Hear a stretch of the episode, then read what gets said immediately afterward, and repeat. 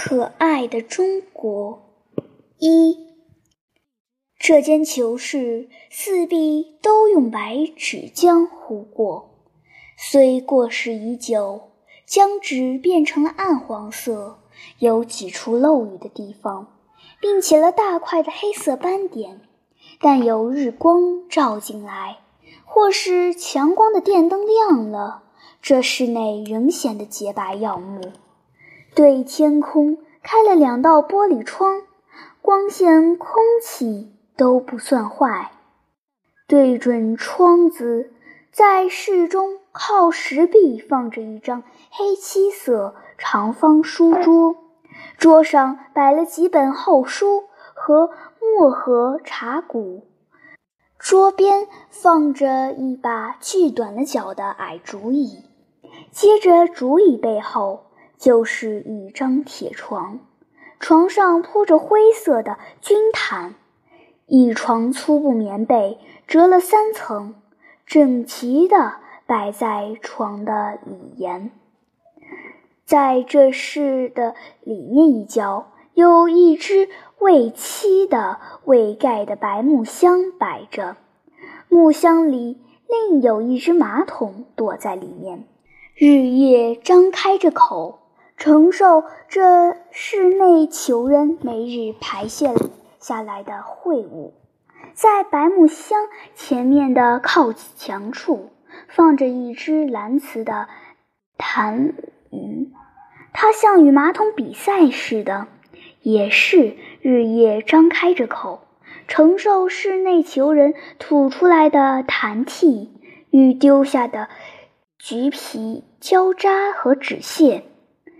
骤然跑进这房间来，若不是看到那只刺目的、很不雅观的白方木箱，以及坐在桌边那个盯着铁镣一望而知为犯人的样松，或者你会认为这不是一间囚室，而是一间书屋了。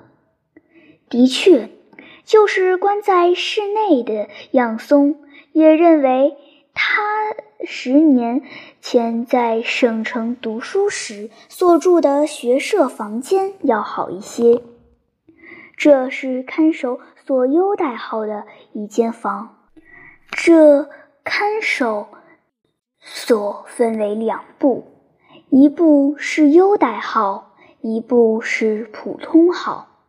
优待号就是优待那些在政治地位上或是有资产的人们，他们因各种原因犯了各种的罪，也要受到法律上的处罚，而他们平日过的生活以及他们的身体都是不能耐那普通号一样的待遇，把他们也关到普通号去，不要一天两天。说不定都要生病或生病而死，那是万要不得的事。故特庇优待号让他们住着，无非是期望他们趁早悔改的意思。所以，与其说优待号是监狱，或者不如说是修养所比较恰切些。不过是不能自由出入罢了。比较那潮湿污秽的普通号来，那是大大的不同。在普通号吃苦生病的囚人，突然看到优待号的清洁宽敞，心里总不免要发生一个是天堂，一个是地狱之感。因为样松是一个重要的政治犯，关廷。也着要迅速改变他们原来的主义信仰，才将他们从普通号搬到优待号来。杨松前在普通号有三个同伴住着，谈谈讲讲，也颇觉得容易过日。现在是孤零一人，正日坐在这囚室内，未免深感寂寞了。他不会抽烟。也不会喝酒，想戒烟来散愁，酒来解愁也是做不到的。而能使他忘怀一切的，只是读书。他从同号的难友处借了不少书来。